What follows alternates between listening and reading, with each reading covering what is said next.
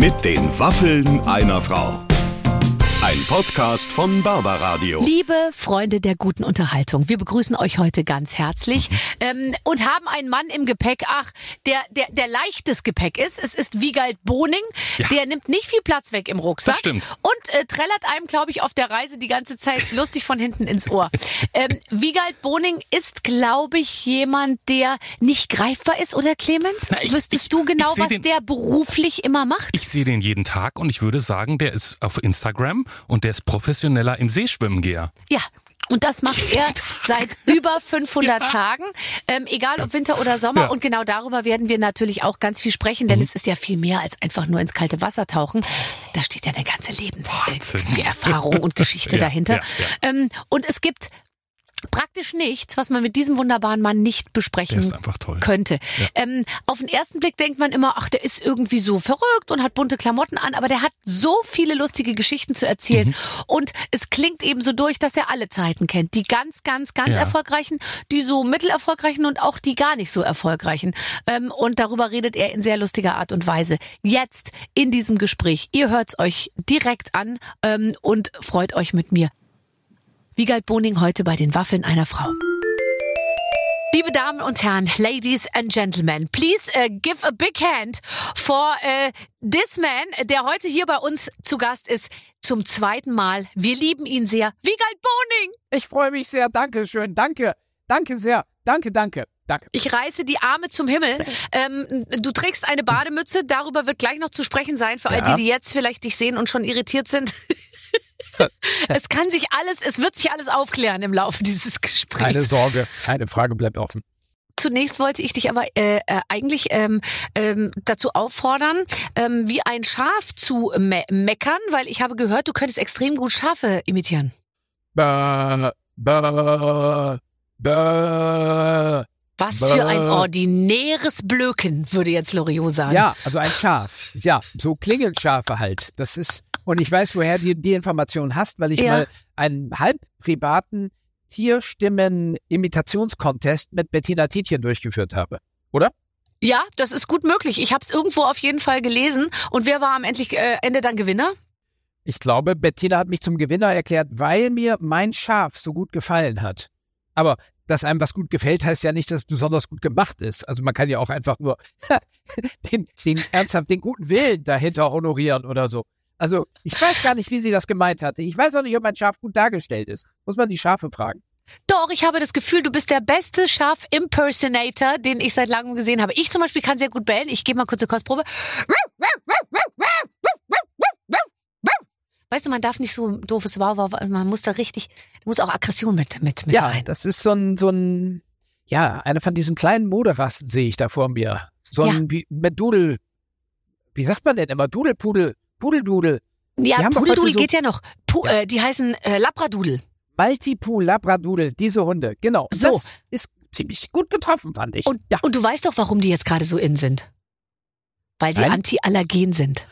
richtig. Und weil immer mehr Leute Allergiker werden, was zur Folge hat, dass am Ende nur noch diese Hunde überbleiben. Nur noch Ganz genau. Allergikerhunde werden die Welt Diese. Hunde und wir Ja. zwei. Weil wir sind, glaube ich, gegen gar nichts allergisch. Nein, ich bin auch völlig unallergisch. Und wenn, würde ich es nicht zugeben. Ja, so ist es bei mir übrigens auch. Wenn Äh. ich also irgendetwas hätte, was bei mir Blähungen oder Durchfall verursacht, ich würde es vermutlich, und da müssen jetzt ganz viele da draußen ganz stark sein, ich Ja. würde es wahrscheinlich für mich behalten. Ja, ja, das ist natürlich dann im Extremfall, ist man zu Kreativität genötigt. Ich muss mal ganz, warum stehen Sie denn immer so frontal vor mir? Weil ich Ihnen meine Rückseite nicht zeigen möchte. Und dann muss man eine Begründung nachliefern, die überzeugt ist. Genau. Ja, ganz genau. Nein, Ja. aber ähm, ach, das ist, äh, ist doch alles wunderbar. Äh, wann hast du zuletzt ein Sektglas zerbissen? Oder war ich 19, 20? Ja. Das war früher so ein Sport bei mir. Ich habe Würfelzucker en gros verzehrt. Das fand ich auch irgendwie punkig. Aber gerne auch dann, damit es nicht immer nur bei Würfelzucker bleibt, Sektgläser zerbissen. Auch mal so ein bisschen, weißt du, so ein bisschen Nervenkitzel. Ja, richtig. Dann wird man unwillkürlich, kriegt man so einen leichten Adrenalinausschub. Vielleicht ist das auch eine schöne Massage fürs Zahnfleisch. Vielleicht. Man, manchmal geht schief, dann schon ein leichter Blutfluss, natürlich auch mit einprogrammiert von vornherein. Ja, ich aber aber das lange ist ja, nicht mehr gemacht. Es gibt doch auch Leute, die sich von Bienen stechen lassen zum Beispiel. Ich, ich, schlag, ich lasse jetzt immer mal wieder im Gespräch so kleine Ideen für dich einfließen. Du Ja. notierst es bitte. Ja. Bienenstiche, ganz viele am Körper. Die sollen auch äh, immun machen gegen Verschiedenes, weil du ja immer auf der Suche nach verrückten Herausforderungen bist. Und vielleicht wirst du ja aufgrund dieses Gesprächs zu mir sagen, Barbara, in den nächsten drei Jahren lasse ich mich je, jeden Tag von einer Biene stechen. Zum Beispiel. Ich habe schon mal eine Dokumentation gesehen über einen Anthropologen, einen Briten, der in Afrika ein Naturvolk auf der Jagd begleitet und ihren kurzfristigen Kohlehydratbedarf stillen die, indem die Wildbienen ganz schlecht betäuben mit so ein paar Kräutern, die die anzünden. Und dann langen die einfach in so ein Astloch rein im hohlen Baumstamm und holen dann da so Bienenwaben raus. Aber das mit der Betäubung klappt eben nicht so richtig. Dann schwillt der Arm so auf doppeltes Format an. Und der Brite machte das auch einmal. Tat ihm sehr weh natürlich. Und bei ihm schwoll das auf das Dreifache an, weil er ist ja Natürlich. Brite. Die werden ja. Ja. auch so schon immer Ich wollte gerade sagen, der Brite an sich schwillt ja gerne mal an. In unterschiedlichen Bereichen und mit unterschiedlicher Farbgebung dann auch. Genau. Und das ist viele Jahre her, dass ich die Dokumentation gesehen habe. Aber das ist ja schon, das ist ja schon ein Zeichen, dass ich mir das gemerkt habe. Also von daher, Ja. deine Anregung trifft auf, fällt auf fruchtbaren Boden. Ja. Natürlich. Äh, wenn wir jetzt uns jetzt vorstellen, du wärst auch vielleicht äh, ein, ein Brite, der ein Naturvolk begleitet. Ähm, du wirkst auf mich nicht wie ein Hypochonder. Also du bist jetzt, glaube ich, in, in allen möglichen Situationen wirklich hart im Nehmen, würde ich mal sagen. Ja, durchaus. Kann ich sagen. Ich bin äh, von Natur aus schon mal, das ist auch in der Familie Boning so ein bisschen angelegt. Mein Papa hatte, glaube ich, auch so drei Fehltage im Laufe eines gefühlt 85-jährigen Berufslebens. Und ähm, das ist mir so ein bisschen mitgegeben worden. Und jetzt bin ich auch abgehärtet. Also, was soll ich jetzt zu Hause? Es ist auch stinklangweilig im Bett, wenn man da so rumliegt und an die Decke guckt. Also das ist doch auch so lustig bei Kindern, dass die sich immer wünschen, zu Hause zu bleiben. Ja, heute nicht in die Schule. Und dann sind die ja schon gegen halb zehn total genervt am Vormittag, wenn nichts passiert und man ihnen dann gleichzeitig noch das Fernsehen und das iPad verbietet, weil man schon vermutet, dass es nicht ganz so sch schlimm ist mit der Krankheit. Richtig. Das ist Mhm. Ja, Ich habe klar. das als Kind ausgelebt. Da gab es eine Zeit, wo ich alle Methoden kannte, wie man ein Fieberthermometer manipuliert. Also zum Beispiel äh, runterschlagen ist aber schlecht, weil man dann manchmal das, die gesamte Quecksilbersäule damals runterschlug, sodass Ja. dann unten war weiß, war gar nicht blau. Da hat der Arzt da gesagt, na ja, das kann jetzt nicht durch Erwärmung passiert sein. Oder aber, dann war ich schlauer, hab's ans, an die Heizung gehalten. Das Ja. geht ganz gut. Da hat man Ja. auch gerne mal 52 Grad oder sowas. Da werden andere Fragen vom Kinderarzt gestellt. Warum lebt er denn noch, ihr Sohn zum Beispiel? Und dann war ich mal aber bei Dr. Bruns, so hieß der Kinderarzt, und der blieb Mhm. dann neben mir sitzen, während ich, während bei mir Fieber gemessen wurde. Das war Und das war eine ganz neue Situation. Oh, peinlich, hast du auch peinlich, peinlich. nicht performt. Ich war auch kerngesund, laut Fieberthermometer. War nix, da musste ich wieder zur Schule gehen. Und bin ich, bin ich dann auch gegangen. Ja. Was, was wären denn die, die schlimmen Tage, wo du ähm, in der Schule gesagt hast, heute wäre es mir lieber, wenn ich nicht kommen müsste? Bei mir waren es immer die Bundesjugendspiele. Muss ich sagen, tut mir jetzt im Nachhinein total leid, aber ich habe Ja. da immer so versucht, leicht zu schwächeln und meine Mutter hat immer gesagt, sind Bundesjugendspiele? Und ich so, ja Mama, aber das hat damit gar nichts zu tun. Ich fühle mich heute wirklich schlecht. Und, Aber war das so ähm, schlimm, weil du hattest du Angst vor der Demütigung? Ich war auch lange Zeit ein durchschnittlicher Bundesjugendperformer oder wie man sagt. Und da Ja. kriegte man ja kaum so ganz gerade noch so eine Siegerurkunde. Und Mhm. später ich, war ich dann Leichtathlet in der Jugend, dann kriegte man locker so eine Ehrenurkunde, fühlt sich natürlich viel besser an. Aber auch wenn man komplett scheiterte und gar nichts kriegte, konnte man ja zumindest zu Zeiten unserer Jugend, sage ich mal, trotzdem sagen, ich bin halt Punk. Ich finde das total bescheuert. Sport Ja. an sich ist doch für Ja, aber bei Spießer. mir war es schon so, dass ich irgendwie ich, Selbsteinschätzung und und und Fremdbild äh, klafften extrem weit auseinander, weil ich sah mich schon als langbeinige, äh, wie soll ich sagen, Gazelle. Alicia Smith, die einfach praktisch eigentlich schon so auf die die, die Turnfläche betritt und dann, weißt du, und dann merkte ich aber, dass ich bei wenn ich geworfen habe, ich habe das dann schon an meinem Bewegungsablauf gemerkt, das ist nicht organisch, was hier passiert. Und dann habe ich manchmal so weit geworfen, dass es noch nicht verzeichnet war in diesem Bogen, wo man ankreuzen konnte. Fünf Meter, sechs Meter, sieben, weißt du, ich war unter, unter der ersten Zahl, die da aufgeschrieben war. Und das, das hat mich schon geschmerzt. Aber richtige Gazellen müssen auch gar nicht weit werfen können. Nein, also, ich bin nein. viel zu, viel zu leicht. Ich habe dann immer gedacht, der Ball müsste irgendwie schwerer sein für mein Gefühl. Aber alle haben ja mit dem gleichen Ball geworfen. Ja, aber na, vielleicht haben sie extra für dich manipuliert. Weißt du es denn genau? Das kannst du Ja. doch gar nicht nachvollziehen. Ah, Ja, jetzt kommt die Frau Schöneberger, komm, dann machen wir noch so ein paar Bleikügelchen mit in den Gummiball rein. Ja. Vielleicht war das der Grund. Ich glaube, Mm. an dir ist eine große Athletin vorbeigegangen. Ich weiß immer, ich habe bis heute nicht rausgefunden, ob ich eher Kurzstrecken- oder Langstreckenläufer bin. O oder, oder irgendwas dazwischen. Du bist ja definitiv Langstrecke. Du bist ja Absolut. nicht der, du bist ja jemand, der in seinem gesamten Leben die Langstrecke lebt. Egal was du tust. Richtig. Ich war in meiner Jugend als Schüler A Leichtathlet. Da meinte ich, ich sei überall gleich durchschnittlich begabt. So, Mhm. also ich bringe, ich bin nirgends vorzeigbar als Athlet. Darum habe ich auch früh auch wieder aufgehört. Also die Mhm. Karriere war mit 14 dann auch definitiv am Ende, dachte ich zunächst. Aber mit 33 sah ich äh, die geschätzte Kollegin Heike Drexler, wie sie Oh, 2000 ich sag, Ja. sechs Meter, sieben Meter 63, glaube ich, ne? Das ist eine unfassbare Weite. Und Mhm. ich habe leicht verkatert nach einer Viva Comet-Verleihung bei meiner damaligen Schwägerin in der Nähe von Hannover zugeschaut, in einem Klappstuhl im Garten sitzen und habe gedacht, die ist doch älter als ich. Das gibt ja. Und die kriegt eine Goldmedaille. Also mit dem Alter hat schon mal nichts zu tun. Dann auf, auf. Dann mache ich das jetzt auch. So, und äh, daraus ist jetzt natürlich auch nichts geworden. Aber das war der Anstoß zu einer Karriere als Langzeitausdauersport oder wie man das nennen will, ist ja auch völlig egal. Ja, aber die Langzeitausdauersportarten, die haben dich wirklich ähm, begleitet. Ja. Und ich habe mir äh, letztens, als wir uns schon unterhalten haben, ähm, in, in einer anderen Sendung, dachte ich mir, siehst du mal, der, der Wiegald, der macht sich die Welt, wie sie ihm gefällt. Weil, weil ähm, ich zum Beispiel bin ja als jemand, der auch ständig interviewt wird, man leidet ja immer darunter, dass diese über, wie soll ich sagen, die, die Anzahl der Themen, die, die so, die man so hinterlassen hat in seinem Leben, ja, auf die wird man ja immer wieder angesprochen. Bei mir ist Ja. es die Figur, ähm, wie schaffen sie es Kinder und Karriere und so. Und du, du machst einfach jedes Jahr ein riesen neues Thema auf. Marathon, äh, High Heels, Ja. Schwimmen, was weiß ich was. Und schaffst dadurch auch immer ein Gesprächsthema, an dem du dann, sag ich mal, zwei Jahre dich abarbeitest und dann fängst du einfach wieder was Neues an. Ja, es ist natürlich auch eine No-Lösung, weil auf Figur kann man mich schlecht reduzieren und auch das mit der Vereinbarung von Kinder und Karriere. Also, sicher, ich habe viele Kinder, aber das mit der Karriere, ja, das ist ja alles relativ. Also ich bastel mir meine Beschäftigungsfelder mal lieber selbst, dann hat man es nämlich auch besser unter Kontrolle. Also, Ja. Ja, Ja. aber du bist gar kein, du bist doch, bist du jemand, der die Sachen gern kontrolliert? das ist mir eigentlich auch völlig egal. Aber ist doch, also ich habe damit, für mich ein entscheidendes Erlebnis jetzt im Fachbereich Sport war der Hamburg-Marathon 2002, Mhm. glaube ich, genau. Dort war, hatte ich mir eine Krawatte umgebunden und ich wurde dann Sieger in der Kategorie Krawattenläufer. So, weil ich ja der Einzige war, der da war. Und das war irgendwie ein schönes Erlebnis. Da konnte man noch den Leuten erzählen, ich bin Sieger geworden beim Hamburg-Marathon. So, Ja. ha, ha, ha. Ha, wir So. haben dich gar nicht in den Tagesthemen gesehen. Nee, Nein, nee. nee, weil ich war ja nur in der Kategorie Krawattenläufer bin ich ja angetreten. Ähm, und das ist auch ein Hinweis, den ich auch unseren geschätzten Hörerinnen und Hörern gerne mit nach Hause äh, mitgeben möchte, dass es, wenn man denn Sieger sein möchte oder irgendwo der Beste sein möchte, dann ist das nicht verboten, äh, sich die Disziplin äh, selber auszudenken und niemandem vorher davon zu erzählen.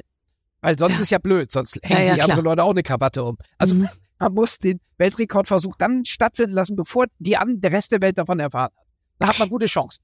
Ich erinnere mich daran, als wir das letzte Mal miteinander gesprochen haben, da hast du mir erzählt, dass du auch bei der Klappfahrrad-WM mitgemacht hast. Auch das wahrscheinlich ohne anderen Bescheid zu sagen. Aber Ja, da doch, waren das war ja wohl noch andere mit dabei, Da oder? waren andere mit dabei und äh, das hat ein Freund von mir organisiert. Es gibt auch mehrere Klappfahrrad-WMs. ja, also das ist so wie ähnlich wie beim beim Boxen. Da gibt unterschiedliche Gürtel, ja. Genau. Ich, bei mir hat es jetzt zu gar keinem Gürtel gereicht, aber macht nichts. Man kann ja nicht überall Weltmeister werden. Aber ist nicht dein Gerät auch noch irgendwie völlig zu Bruch gegangen? Genau im Ziel. Also das war die Klappfahrrad-WM. Wie lange ist das her? 10, 15 Jahre am Breitenberg in Fronten. Und das Mhm. sind ist schon 600 Höhenmeter oder so. Und mit einem alten Mifa-Klapprad, also das eine DDR-Klapprad, das es gab. Und genau im Ziel löste es sich in drei Teile auf. Also die Gabel vorne brach und das Scharnier der beiden Teile, das hat sich auch gelöst. Aber auf diese Weise passten diese drei Teile sehr schön unter den Arm und ich konnte die in der Seilbahn wieder mit nach unten nehmen. Das ist toll. Aber es ist ja so ein bisschen schade, dass Also da genau da bei diesem Zieleinlauf, da möchte man ja die ganze Zeit auch live mit dabei sein. Hast du denn, ich sage jetzt mal verglichen wie äh, Kollege Kai Pflaume oder so, immer auch ein Team dabei, dass das dann medial auch, weißt du, entsprechend aufbereitet nochmal? Nein, das kann ich mir überhaupt nicht leisten. Das ist dann eben mit Vereinbarung, Vereinbarkeit von Kindern und Karriere. Also ich muss die Kinder ja finanzieren. Das für ein Team bleibt nichts mehr übrig. Aber es gibt ja Selfie-Funktionen und so. Und auch mein Freund Hannes hat Bilder gemacht von diesem Tag dort. Ja. Okay, also ich habe Bilder von dir gesehen, wie du im letzten Jahr jetzt schon fast 500 Tage am Stück gebadet hast, ins Wasser gegangen bist, wenn es ging, geschwommen bist. Das ist das, was du dir gerade ähm, neu auferlegt hast und da hast du sogar schon ein Buch drüber geschrieben. Was erfahre ich, wenn ich dieses Buch lese? Also erstmal, wie man als Landratte überhaupt, also in welcher seelischen Verfassung man sein muss, dass man jetzt als Landratte es für erstrebenswert hält, jetzt ein Jahr lang ins Wasser zu gehen. Das wirft ja schon für sich Fragen auf. Dann, wie diese ersten Versuche waren, dann gesundheitliche Tipps tatsächlich. Ich hatte eine verkalkte Schulter. Äh, hat sich das positiv ausgewirkt? Ja oder nein? In meinem Buch steht die Antwort. Du kennst sie schon, meine ich. Äh, du dann machst aber auch die Frage, spannend. Eine Frage, die mir sehr häufig gestellt wird. Kriegt man denn dann überhaupt noch Erkältungen, wenn man jeden Tag ins mitunter sehr kalte Wasser geht? Kann ich jetzt schon mal äh, spoilern? Ja, ich kriege weiterhin Erkältung. Ja. Ähm, dann aber auch viele äh, interessante Gewässer, die ich kennengelernt habe im Laufe der 500 Tage waren es jetzt. Also zum Beispiel die Gera unter der Krämerbrücke in Erfurt. Ist ja mhm. ein sehr flaches Gewässer, im Durchschnitt 10 Zentimeter tief, an tiefen Stellen 20 Zentimeter. Schwimmen geht dann natürlich nicht, aber man kann sich hineinlegen und so rollen, also wie eine Robbe, die in die Nordsee von der Düne runterrollt so habe ich mich dort seitlich fortbewegt und hatte großen Spaß und ähm, kann das auch jedem nur empfehlen. Ich, ich habe den Eindruck, dass in Erfurt kaum jemand an der Krämerbrücke baden geht. Völlig unverständlich. Ja, weil ja viele Gewässer von ganz vielen Leuten, die ja absolut keine Kenner sind, wie wir jetzt wissen, als unbebadbar äh, bezeichnet würden. Während ja. du sagst, in der Themse, da, die mag zwar seit 300 Jahren als stark verschmutzt gelten, aber für mich ist sie sauber genug. Also die Themse in der Tat ist ein Grenzfall, gilt als der äh, schmutzigste Fluss Europas. Aber es ist ja ein Fließgewässer. Das heißt, der Schmutz bleibt ja nicht lange an Ort und Stelle. Der wird ja immer ja vom Fluss Richtung Nordsee. Und das, was kommt, ist immer besser als das, was war. Das heißt also, mit jedem Meter Fließgeschwindigkeit wird's immer schöner eigentlich. Richtig. Ja, genau. Und der ganze Müll landet ja in der Nordsee und da gehen die Leute ja interessanterweise dann wieder rein. So. Also gut, es verdünnt sich natürlich ein bisschen stärker und so. Ich weiß jetzt nicht, ob man nach starken Regenfällen im Sommer in der Themse glücklich wird. Also man sollte sie nicht austrinken dann. Weil nee. da gibt's Kläranlagen, das läuft manchmal über. Sparen wir uns die technischen Details. Aber als ich dort eingestiegen bin, hatte es gerade nicht geregnet, zwei, drei Tage lang. Und da hielt ich es für vertretbar. Und ich sitze ja hier, ist alles tipptopp. Du, ich war einmal in Asien. Ich habe ja immer für so Organisationen auch gearbeitet, wo wir dann so Projekte betreut haben, weißt du, äh, alles Mögliche. Und da war äh, ich mal am Mekong.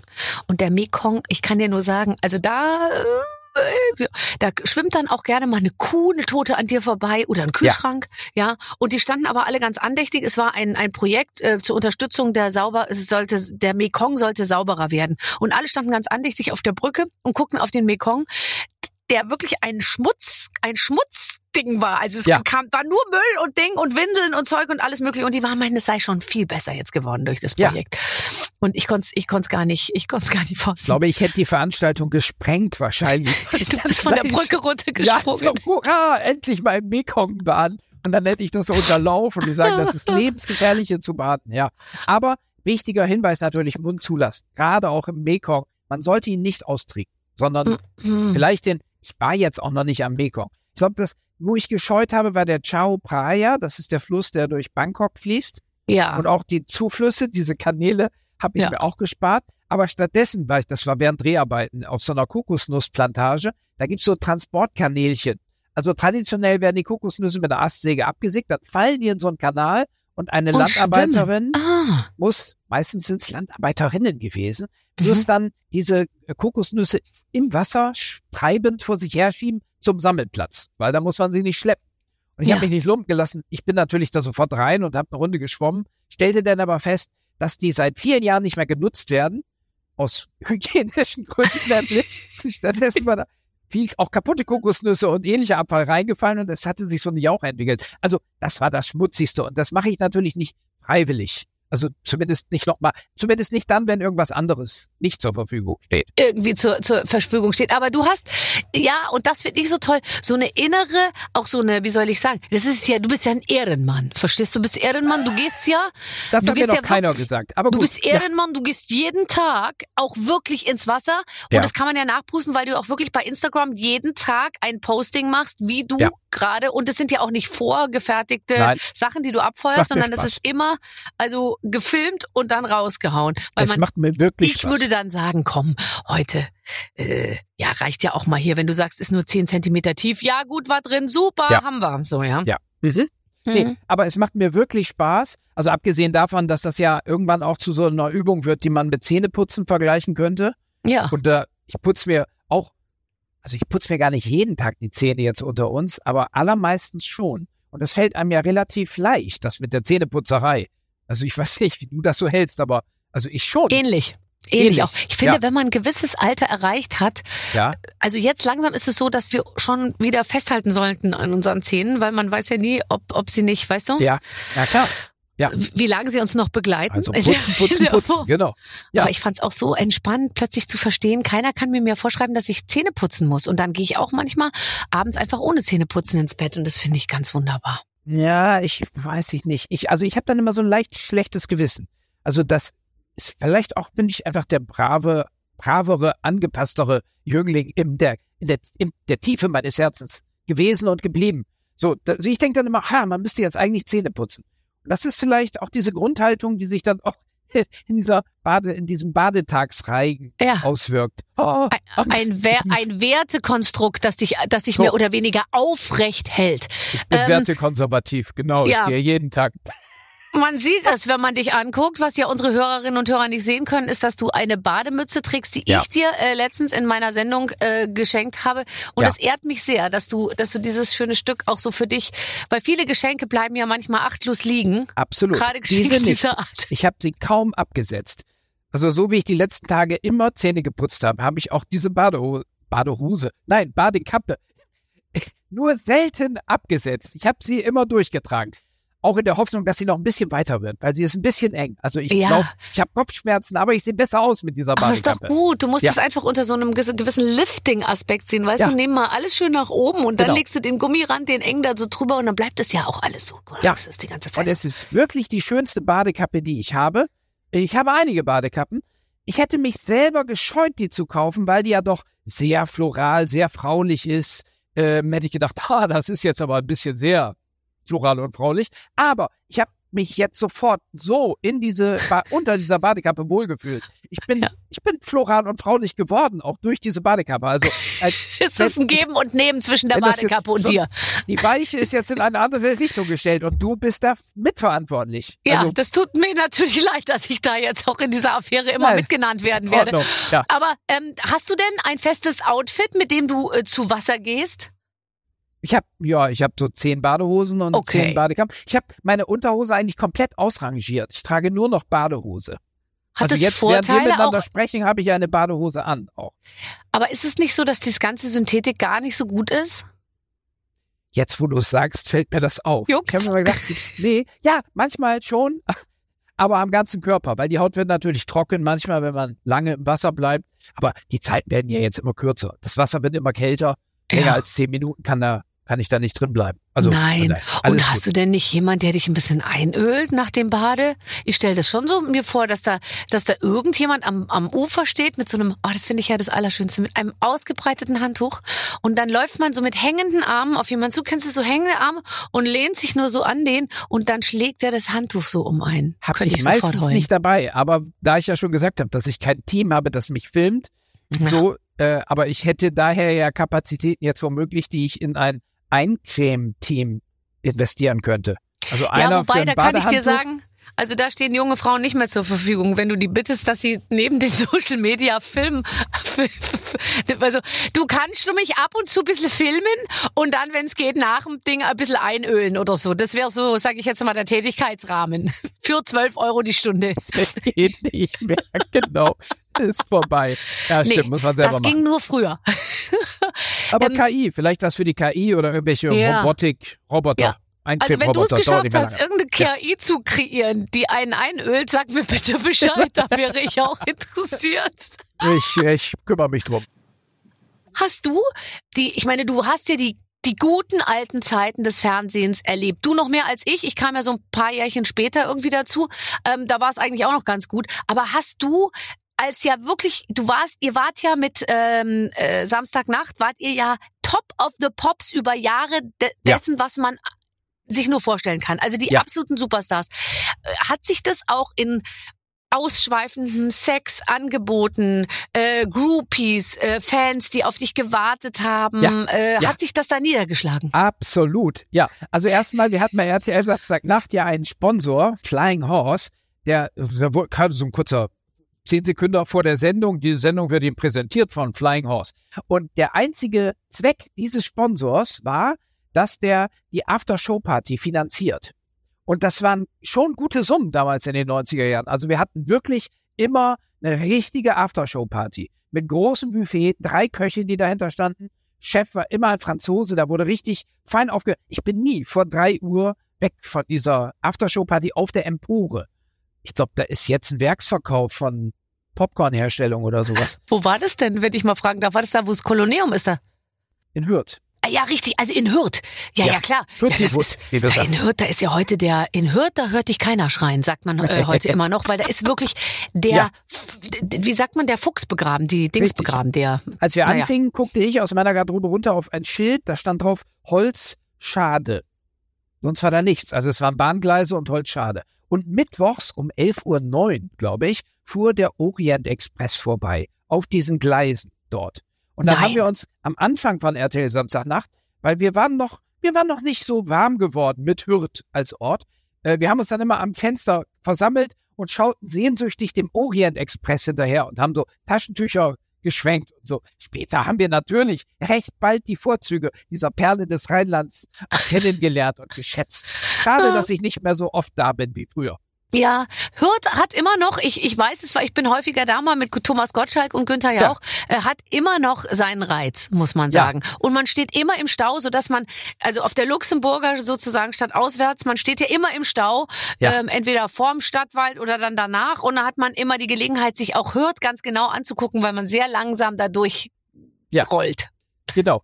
Und dann zum Thema Groupies, das möchte ich auch noch unbedingt loswerden. Olli und ich waren wir als die doofen Vorgruppe von Bon Jovi. Und der erste Auftritt mit Bon Jovi, Wer kam auf die ja, ja, weiß ich, ja, äh, Harry Geberberg, glaube ich. Oder? Ja, jedenfalls, ähm, ähm, jedenfalls waren wir in den Katakomben, ich glaube, es war der zweite Auftritt, Bremer Weserstadion. mhm. Also wir, er hatte eine Heimspiel für dich eigentlich. Ja. Heimspiel, Heimspiel, genau. Und Olli und ich saßen da und die Tür ging auf und es kam eine extrem gut aussehende Blondie, die sah ein bisschen aus wie du. So. Aha, aha, Und ja. die trug so ein Leder, so ein Lackleder, so ein Lederanzug mit Mhm. Minirock. Und die stand jetzt in der Garderobe und ich nuschel so zu Olli Dittrich. Jetzt geht das mit den Groupies los. Das war auf dem Höhepunkt unseres Ruhms. Und die Frau fragte, Entschuldigung, wo ist denn hier die Garderobe von Bon Jovi? Ja, da bis, bis zum Gang und dann hinten links. So.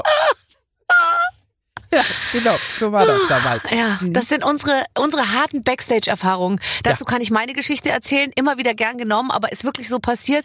Du kennst doch den einen, der da arbeitet als, als, äh, als Betreuer von so internationalen Stars bei irgendeiner Plattenfirma, Universal oder wie auch immer. Da gibt's so Ja. einen, den, den kennen alle, mit so einer Mütze auf und so Go- Silberringen an, an den Fingern und so. Und ich war, äh, habe den Radiopreis moderiert mit Sting. Sting war da. Ich habe mit Sting ein Interview gemacht. Ich war everybody total heiß auf Sting, ja. Ja. Und als es vorbei war, kam dieser besagte Typ von der Plattenfirma in mein äh, Zimmer und sagte, hast du Bock in der Garderobe von Sting noch ein bisschen Champagner zu trinken? Und ich so, äh, ja, ich Ja, denke schon. Sonst gehe ich ja, ja. gerne mal früh nach Hause, aber ich dachte mir, mit Sting äh, hänge ich jetzt einfach mal noch kurz ab, ja. Ja. Und dann kam ich äh, in die Garderobe von Sting. Da war auch die Garderobe von Sting. Nur Sting war schon längst im Hotel. Das hat aber der Typ vergessen zu sagen. Und an sich jetzt war es ja auch richtig. Wir Ja. saßen in der Garderobe von Sting und haben Champagner getrunken, aber nur Sting war halt nicht mehr nicht da. Aber es war praktisch, weil es war, die Heizung war schon aufgedreht. Also die Wärme kann man jetzt noch aufbrauchen sozusagen. Fantastisch, Ja. fantastisch. Und wir haben seine Luft eingeatmet und wieder Äh. ausgeatmet. Und in der Ecke saß völlig geplättet eine, eine Visagistin vom NDR, die ihn geschminkt hatte. Und die Mhm. war noch ganz von dir, die weiche Haut, hat immer gesagt, diese Haut, dieser gepflegte Mann, der ist so gut in Schuss. Ja. Die, Ja, weil der hatte damals bewegen. noch so ein Team, das ihn einhüllte ab und zu. Natürlich. Ja, ganz genau, Ja, ganz genau. So, ähm, hast du Lust auf ein Spiel? Sehr gerne. Du bist doch ein verspielter Typ. Weißt du, dass Aha. wir manchmal Gäste haben, die vorher ihr Management anrufen lassen und sagen, unser, unser Schützling hat Angst vor dem Redaktionsspiel. Da sage Ja. ich so, sag mal, geht's noch? Wir machen doch nur Nettes, Wunderbares. Ja. So auch heute für dich. Lieber Wiegald, liebe Barbara, wir haben gehört, dass sich Wiegald in den letzten Monaten viel mit dem Thema Baden auseinandergesetzt hat. Aus, äh, auf dieses Wissen wollen wir jetzt zurückgreifen und deswegen spielt ihr Baden, Baden. Wir haben eine Liste mit Fragen vorbereitet und hätten gerne die Antworten von Wiegald. Wir sind sehr gespannt, die spritzige Redaktion. Wie sieht eigentlich dein Badezimmer aus?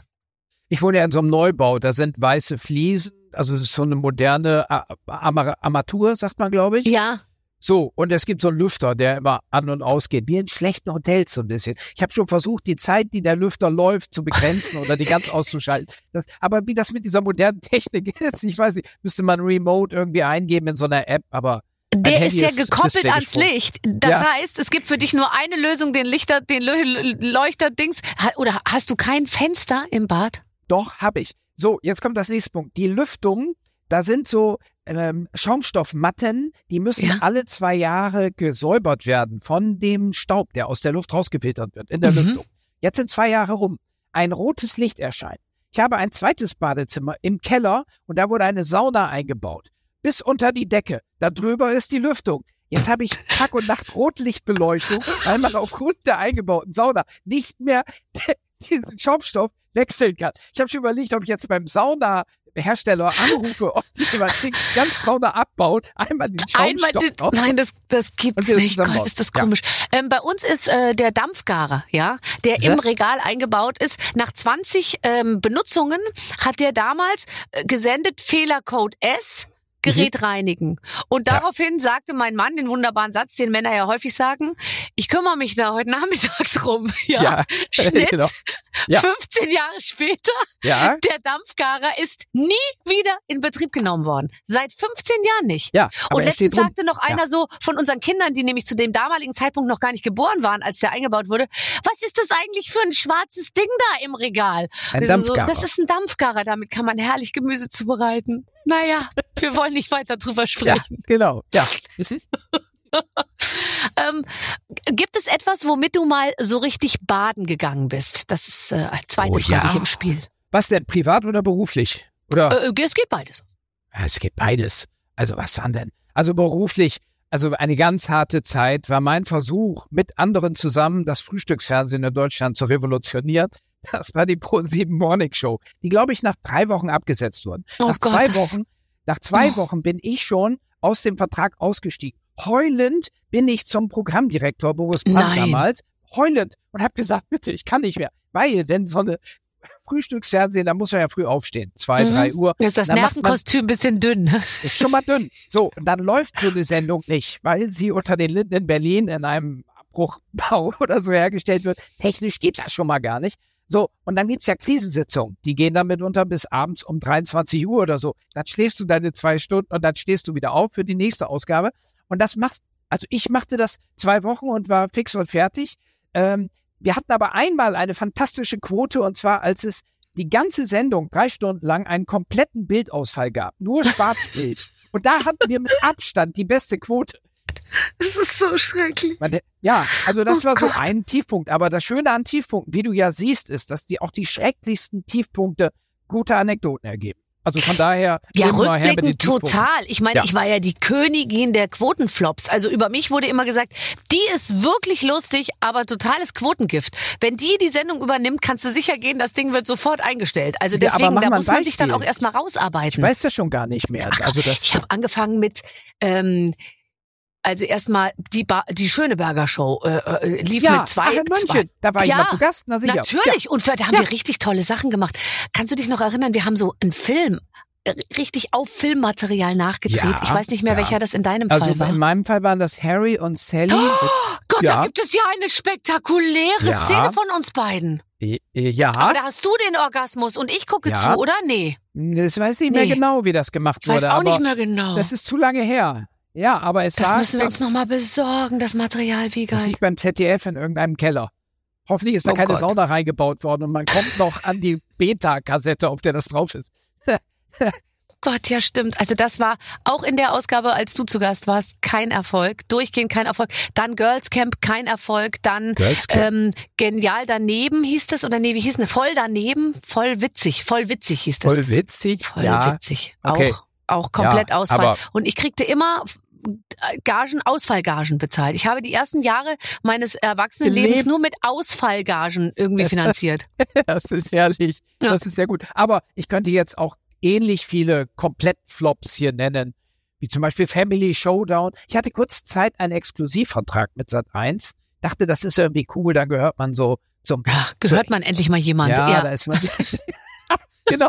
Aber es ist natürlich total blöd, weil du kannst zweimal ablehnen, beim dritten Mal musst du die Sendung dann moderieren, die sie einem Mhm. dann auf den Tisch legen. Und das war in dem Fall Family Showdown. Das war eigentlich eine ganz schlechte Adaption von 100.000 Mark Show. Äh, und da weiß ich noch, da war Kurti, war Regisseur aus Wien. Und Nein, der Publikum, Kurti Pongratz. Der Kurti. Stell also dich jetzt darüber und hör auf zu reden, du nervst. So, und das Ja. Publikum war irgendwann einfach gegangen, weil es war zu lang, zu uninteressant, zu viele Abbrüche. Die hatten auch noch Termine. Man kann nicht von Leuten erwarten, dass sie nachts um zwei jetzt noch da immer sitzen bleiben. Und das, der verbleibende Teil des Publikums war einfach eingeschlafen, weil da musste was repariert werden, technisch. Dann kam Kurti persönlich um drei Uhr ins Studio, in dieses Hitparadenstudio in Neukölln, in Berlin, Ja. und sagt, ja, und ich, ich weiß, dass es schwer ist, aber jetzt rastet's hier noch einmal völlig aus. So, und ich stand auch schon im Halbschlaf daneben und Ja. ja. gut, jetzt muss ich wenigstens die Leute nicht erwärmen. Das macht der Kurti, das ist lieb von ihm. Werde ich ihm nie vergessen. Ja. Aber auch irgendwie sofort abgesetzt, sofort. Ja.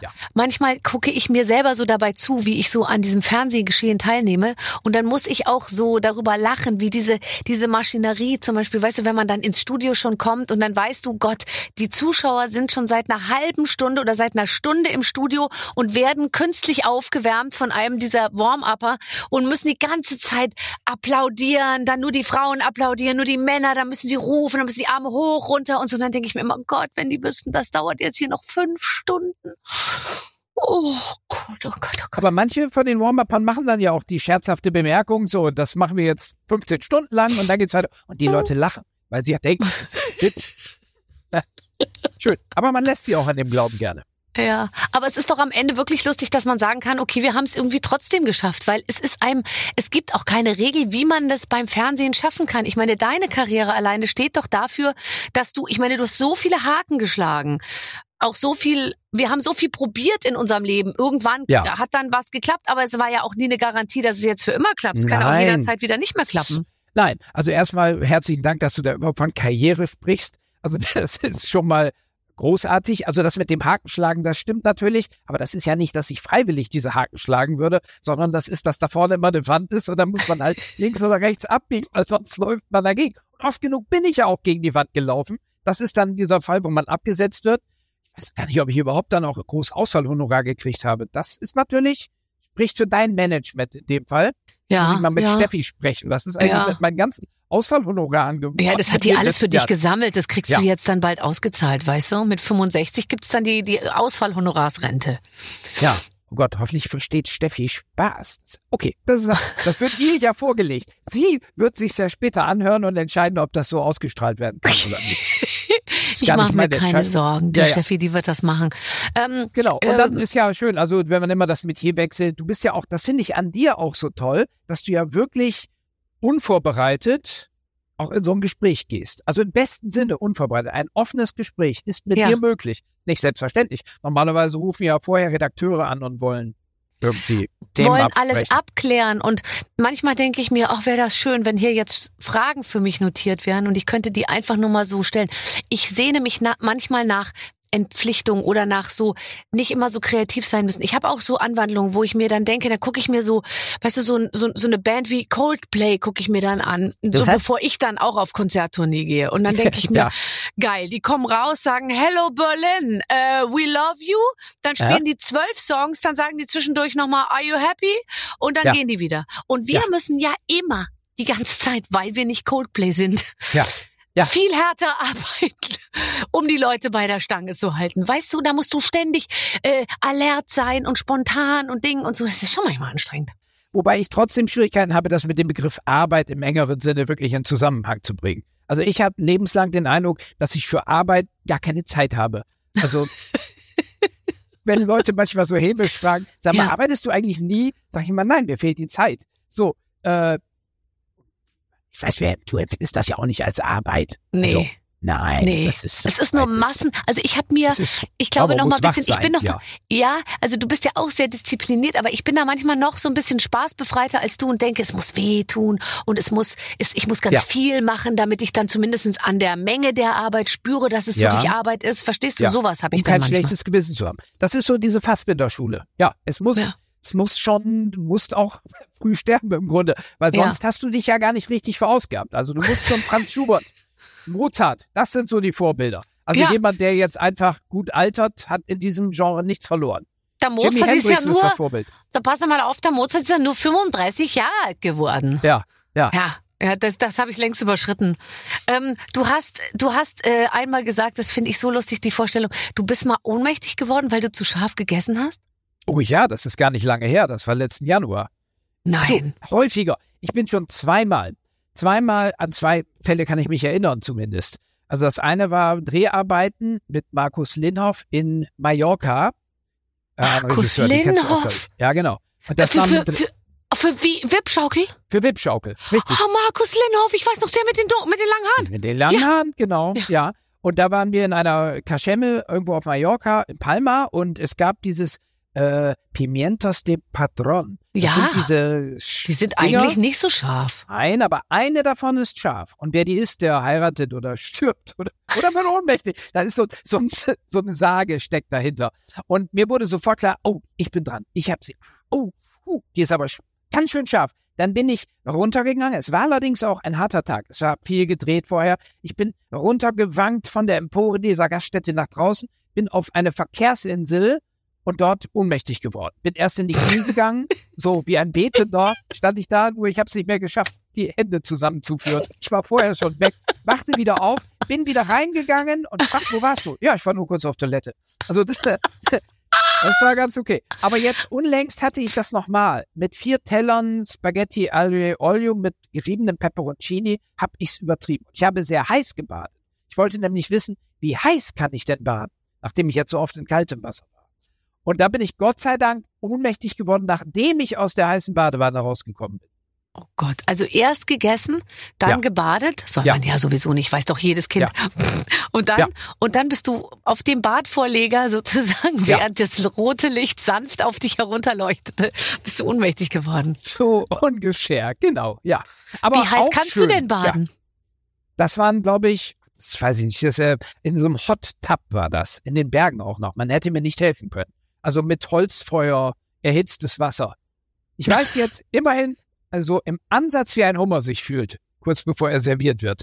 Also ich dusche auch und sehr heiß, aber, aber Ja. ich, ich glaube, ähm, ähm, man kann es ganz schwer benennen. Man würde dann immer denken, ja, äh, 50 Grad oder so, das würde man nicht überstehen, wahrscheinlich 50 Grad. Am es Ende waren, glaube ich, nicht. Es waren 44, oder so. 46, weiß ich nicht. Ich habe eine Viertelstunde gebraucht, um bis der ganze Körper drin war.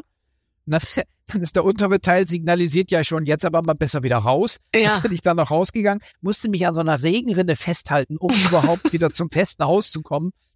Ich konnte nicht mehr aufrecht gehen. Ja, aber das sind, ja, das sind auch Selbstexperimente. Ich, ich habe es ja überlebt. Es ist ja alles gut gegangen. Und kann auch jetzt hier Sendezeit füllen. Wertvolle Sendezeit mit einer selbstgeschnitzten äh, Geschichte. äh, Selbstgeschnitzt. Genau, ja. Hast du das äh, auch medial festgehalten? Hast du da wieder den Selbstauslöser, dieses Video äh, beilaufen lassen? Video nicht, aber ähm, es ist tatsächlich ein Kapitel in meinem Buch, Herr Boning geht baden, ähm, klonmächtig, weil das passiert eben nicht unter rotem Licht in der Zivilisation, sondern auf dem Plumpsklo tatsächlich. Ich wachte auf und dachte, oh, wo liege ich denn hier? Oh nein. Holzboden, ist Mhm. eigentümlich. Mhm. Also halt wirklich niederschmetterndes, im wahrsten Sinne des Wortes, niederschmetterndes Erlebnis, aber irgendwie auch ganz hübsch, wenn man sowas erlebt. Ich habe dann erstmal gegoogelt, Ohnmacht, Synkope nennt man das. Und Ja. wenn einem das auf dem Klo passiert, ist das typisch für alte Leute, las ich bei Wikipedia. Na schön Nein, Dank. aber Wikipedia hat auch nicht bei allem recht, wie galt. Nein, nein. Du nein. bist ich meiner Meinung nach überlegt, im genau richtigen Alter. Ich habe auch überlegt, ob ich denen wieder 50 Euro spende dieses Jahr oder so. Hab's jetzt bei 30 belassen. Ja, wenn die so eine Scheiße schreiben, dann sollen sie mal gucken, wie sie ihre Kohle zusammenkriegen. Genau, ja, ja. Ähm, ich könnte mir vorstellen, dass deine Vorlieben, was was äh, was Wohnen oder oder überhaupt so Lebensart angeht, äh, wahrscheinlich gar nicht so weit weg sind von meinen. Ähm, äh, wie würde dein Traumhaus aussehen, wenn du das dir jetzt bauen und wünschen könntest? Ich glaube, ich will mir gar keinen, also wenn ich mir das selber bauen könnte. Mhm. Oh, vielleicht so eine große Schweinshaxe, also sehr naturalistisch. Ich weiß, ich assoziiere jetzt gerade vor mich hin. Also eine riesige Schweinshaxe wie beim Kloster Andex, in so Ja. einem schönen, fleischigen Ton. Und dann ist oben der Oberschenkel-Halsknochen des Tieres, der guckt da ja so raus. Und Ja. das wäre dann das Türmchen. Also da kann man dann durch so eine steile Treppe in den Knochen reingehen und oben rausgucken und guckt von dort nach unten. Wo, auf, oh auf, Gott, und auf den Gartenteich aus Kartoffelpüree oder so ein sowas. Nicht? Also man müsste den ganzen Teller, müsste ein kreisrundes Grundstück sein. Man kann auch noch so einen Gurkensalat daneben, eine, eine, eine Salat, also so eine bisschen Petersilie vielleicht auch noch. Muss man sehen, wie man echt das so lustig. zaubert. Man fragt Wiegald Boning, wie soll dein Traumhaus aussehen? Jeder andere hätte jetzt gesagt, auf Ibiza auf einer Klippe nur Glas und Beton, ähm, äh, Nein, Blick nein, aufs Meer und so und dann, äh, nö, eine Schweinshaxe, nein. Knochen ist eine Treppe und der Teich ist Kartoffelpüree. Ibiza ist auch gar nicht meins. Ja, gehörst du auch zur Ibiza-Fraktion? Nein. Nein, ich auch nicht. I Ist couldn't care less. Alleine die Vorstellung im Sommer, sich mit äh, Tausenden von Menschen, äh, die teilweise ja auch nur, was ich eigentlich ganz lustig finde, ein Bikini tragen und einen Ja. Jeansrock drüber und eine Kreditkarte dabei haben und ein Handy. Mehr, die haben äh, einen mehr haben die ja gar Jeansrock nicht. über dem Bikini dann. und- Ja, und dann gehen die, genau, und dann gehen die einfach nur in die Disco und alles weitere ergibt sich, sage ich ja, mal, ja? ja. Und dann halt nach drei Tagen fliegt man wieder nach Hause. Ich war nur zweimal auf Ibiza. Einmal, da waren wir sogar zusammen. Das Ah ja, war stimmt. Hochzeitsfeier. Ja. Genau. Und davor einmal meine erste Pauschalreise. Über Pauschalreise selber bezahlt. Äh, ich hat, machte noch Zivildienst und bin mit meiner damaligen Freundin Susanne nach Ibiza mit Neckermann-Tour, irgendwie sowas. Das Problem, ich hatte schon mal den Voucher, sagt man, glaube ich, falsch gelesen. Wir sind einen Tag zu früh nach Düsseldorf zum Flughafen mit der Bahn gefahren und dann war da aber gar kein Schalter auf. Und da denkst du, ach du Scheiße, was ist denn hier los? Wir wollen doch nach Ibiza. Ah, nein, die Reise geht erst morgen los, wurde uns dann gesagt. Womit die Reisekasse schon völlig gesprengt war. Weil ihr wir musstet ja in Düsseldorf übernachten. Genau. Dann waren wir in dieser Hotelanlage zwei Wochen lang und man wurde platziert. Und wir waren an einem Tisch mit einem an sich sehr netten äh, Ehepaar. Der Mann war Fleischbeschauer aus Saarbrücken und der trug immer einen weißen Frotteeanzug und hatte so einen echt schwarzen Vollbart und erzählte beim Essen dreimal am Tag, war Vollpension, alles Notwendige, was man wissen muss über das Handwerk eines Fleischbeschauers in Saarbrücken. Und seine Frau saß immer schweigend daneben. Und nach einer Woche war Bettenwechsel, Abreisetag und ein Bus fuhr zum Flughafen. Und Susanne und ich, wir standen heulend daneben, weil wir auch mit wollten. Wir haben auch versucht, alles, alles zu tun, was notwendig ist, damit man jetzt eine Woche früher abreisen durfte. Aber es ging nicht. Wir mussten durchhalten. Seitdem Oh eben nur Gott. einmal noch da gewesen. Ja. Oh, nee. Also ich sehe ich, aber ich sehe dich auch wirklich nicht in, in Ibiza. Nein, Nee. ist nicht aber wo sehe ich dich denn? Ich sehe dich auf den Lofoten, ich sehe dich auf Island, ich Ja. sehe dich ähm, Im ja, Westerwald. Ja, so. Im Westerwald. Geht auch. Also schön die deutschen Mittelgebirge, da kann ich mich auch tummeln. Ja. Aber Lofoten, unbedingt würde ich gerne hin. Ja. Ja.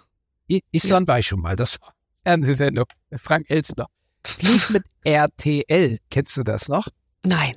Nein, das Flieg ist vor mit RTL? Zeit gewesen. Ja. Flieg mit RTL in Kooperation mit der Lufthansa. Ja, inzwischen heißt es nur noch irgendwie, komm zu Fuß mit RTL, glaube ich, wenn du da heute arbeitest. Aber genau, ja. Komm mit dem Klapprad zu RTL. Äh, und Ja. was, was, was, hat, was hast du mit Frank Elstner auf Island gemacht? Also, äh, das war ja auch so die Frühzeit von RTL Sam Samstagnacht und wir waren ja alle Riesenstars bei Samstagnacht. Mhm. So, das heißt, es wurde auch nicht groß gefragt, was man da jetzt machen sollte. Ich habe einen kurzen Vorschlag gemacht. Ich kann zum Beispiel auf dem Flug ein improvisiertes Gedicht erzählen. So Mhm. wunderbar, herrlich, toll, dass Sie mitmachen, schön. Und dann habe ich dieses Gedicht improvisiert, war auch jetzt nicht in Topform, aber es war auch nicht richtig schlecht. So, okay. Und dann stellte sich aber beim Toncheck heraus, dass die Klimaanlage im Flugzeug viel zu laut war und man hatte gar nichts gehört von dem, was ich da erzählt habe. Und ich habe doch wirklich die Arroganz und die Unverfrorenheit besessen zu sagen, naja, einmal muss halt reichen. Nicht? Also ihr habt Ja. das ja jetzt aufgenommen und jetzt ist auch gut. Und außerdem ist das mit dem Sound vielleicht auch ganz gut, weil wir sind ja halt in einem Flugzeug. Da hört man ja auch nichts. Das ist doch nur realistisch, wenn man das so macht. Also das war aber nur einer von vielen kaputten Teilaspekten an diesem Drehtag, der sehr lang wurde. Und das, ach, ja, ja. Ist zu lange her. Ist schon verdrängt alles. Ja, wirklich. Es ist doch wirklich ein Wunder, dass wir es trotzdem irgendwie Absolut. äh, geschafft haben. Der Kollege Balder, Hugo Balder, sagt ja immer, vielleicht ist es so, dass wir wirklich die Letzten sind. Und wir, wir machen dann genau das Licht aus vom linearen Fernsehen. Ja. Und gehen in Rente. Es Jetzt fühlt ich sich ein bisschen so an, denke ich mir manchmal. Also du wir nehmen jetzt noch. auch mit dazugehören. Ich ja. könnte auch mit dazugehören und ich wäre auch total äh, bereit dazu. Also ich finde es super, das Licht Ja. auszumachen. Ja. Äh, Aber ich würde mal sagen, wir geben uns noch so zehn Jahre, oder? Ja, absolut. Wobei Ende der 90er hieß es ja auch schon, das Medium geht seinem Ende entgegen. Also als Mhm. diese AOL-Disketten in den Baumärkten umsonst mitgenommen werden konnten, da hieß es ja schon, jetzt geht's vorbei mit dem Fernsehen. Ja. Daran gemessen, das ist jetzt auch 23 Jahre her oder so, hält Läuft's sich doch das noch ganz, ganz gut. Also gut. vielleicht sind es auch noch mehr als zehn Jahre. Aber was hast du dir denn vorgestellt als, als Junge, wie dein Leben laufen würde? Du hast ja bestimmt nicht gedacht, irgendwann sitze ich mal mit einer blau-floralen Badekappe ähm, äh, im Podcast von, von der Barbara oder, oder Ja. bin ein, ein Riesenstar bei RTL oder Nee, äh, fliege nein. mit Frank Elzner nach Island. Was waren denn deine Erwartungen an dein Leben? Wissenschaftler. Ich kann das ziemlich präzise sagen, weil es eine in der dritten Klasse eine äh, Zeichenaufgabe gab von Frau Oster, der Klassenlehrerin in der 3a, nämlich Mhm. wie stellst du dir dein Leben vor? Das waren vier Bilder, äh, so vier Viertel ein, auf so einem DIN A3-Papier und das eine habe ich jetzt nicht mehr präsent, aber das zweite war eine große Hochzeit. Oh, schön. So, ja, das war mir wichtig. Das zweite war, mir wird der Nobelpreis überreicht und zwar Ja. zwei Urkunden für Physik und Chemie an einem Mhm. Tag. Gab es noch Mhm. nie. Also Mhm. gewisser Ehrgeiz offenbar wissenschaftlich. Und das dritte war ein großer Grabstein. Hier ruht Professor, Professor, Doktor, Doktor, Doktor, Doktor, Doktor H.C. Wiegald Monig. Also Nachruhm war mir offenbar auch irgendwie nicht unwichtig.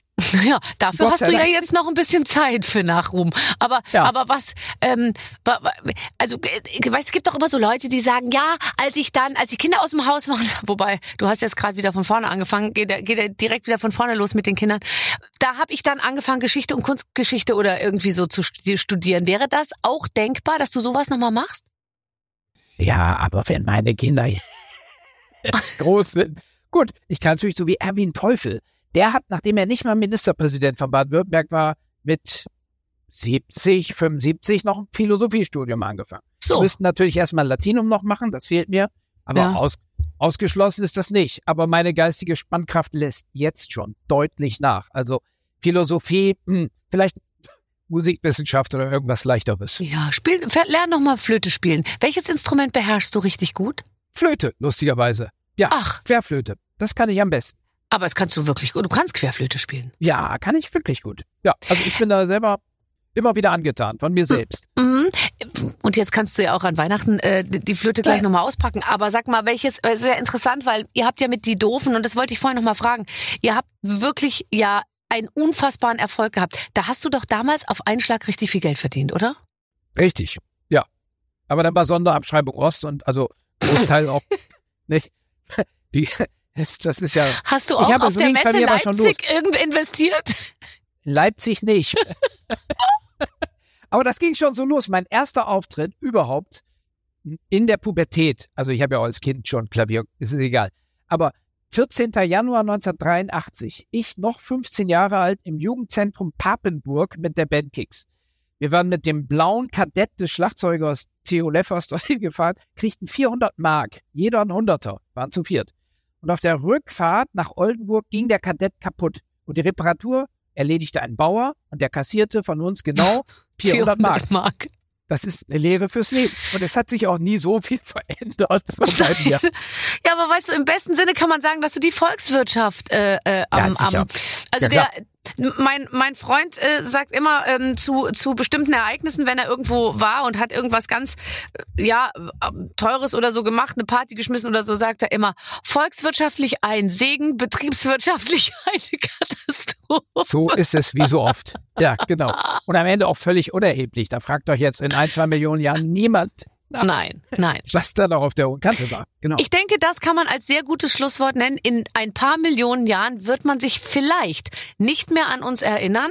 Ja. Aber schade Aber- eigentlich. Aber es hat Spaß gemacht. Es hat Spaß gemacht, mit dir zu plaudern, wie immer.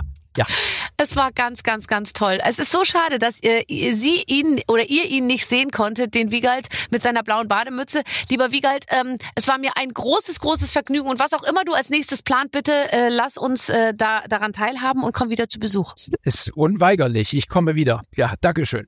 Tschüss, Wiegald Boning. Tschüss, Barbara. Ja, das war doch sehr schön. Ach, das würde uns auch mal gut tun. 500 Tage kaltes Wasser. Ja, ja, aber der macht, ich weiß, der war ja, wer übrigens noch mehr hören möchte, der war ja schon mal bei uns, noch mal kurz in die Barbara Radio App gucken, äh, in das erste Gespräch zwischen euch.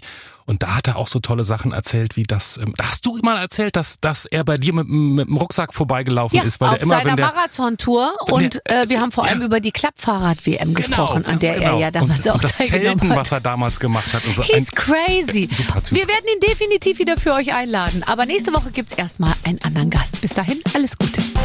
Mit den Waffeln einer Frau. Ein Podcast von Barbaradio. Das Radio von Barbara Schöneberger. In der Barbaradio App und im Web. barbaradio.de